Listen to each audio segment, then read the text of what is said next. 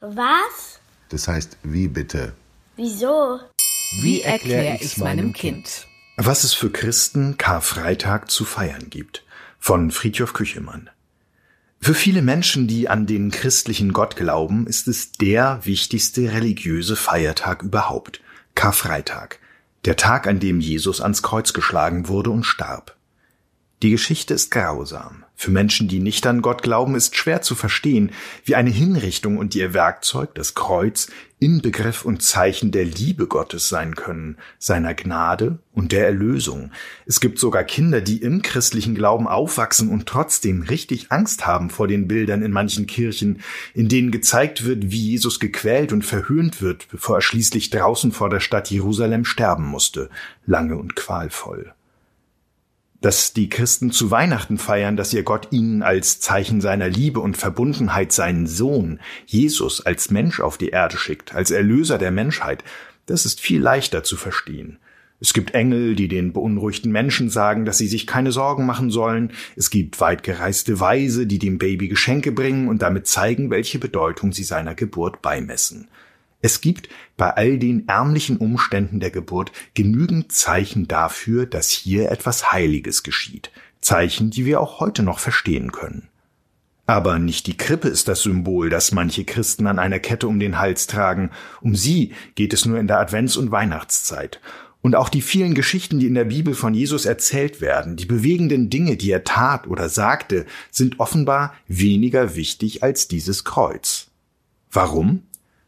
Weil Jesus, so glauben die Christen, nicht nur von Menschen getötet worden, sondern für die Menschen gestorben ist.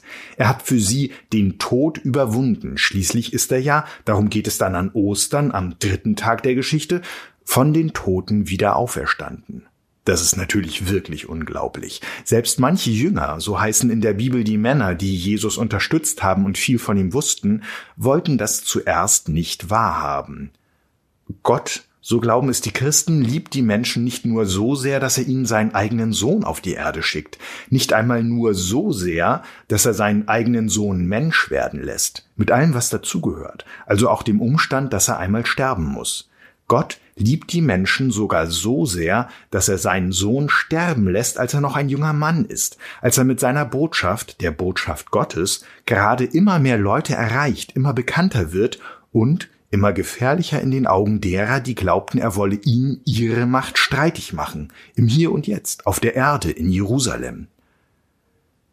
Für Christen ist ganz wichtig, dass die Menschen in ihrem Leben eine Schuld haben, die ihnen nur Gott erlassen kann.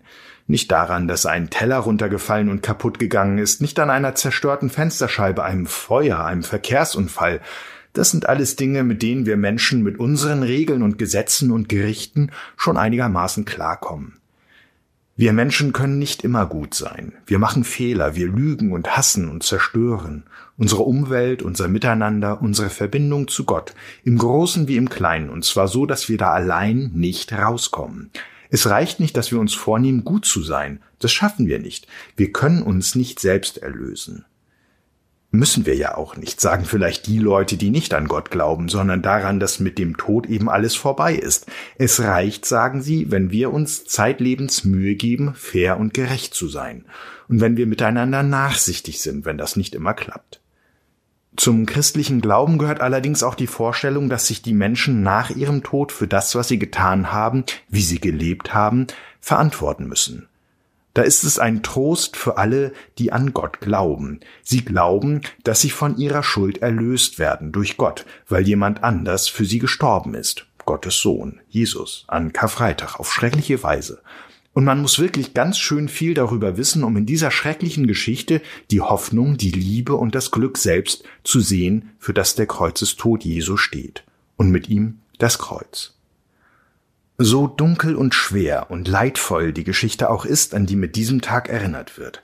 Karfreitag ist einer der wichtigsten christlichen Feiertage. Aber er ist undenkbar ohne die Feiertage, die ihm folgen.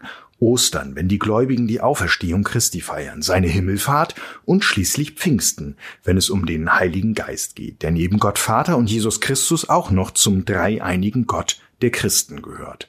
Man merkt schon, diese Feste sind nicht unbedingt einfacher zu verstehen als der Karfreitag, aber leichter, heller sind sie schon.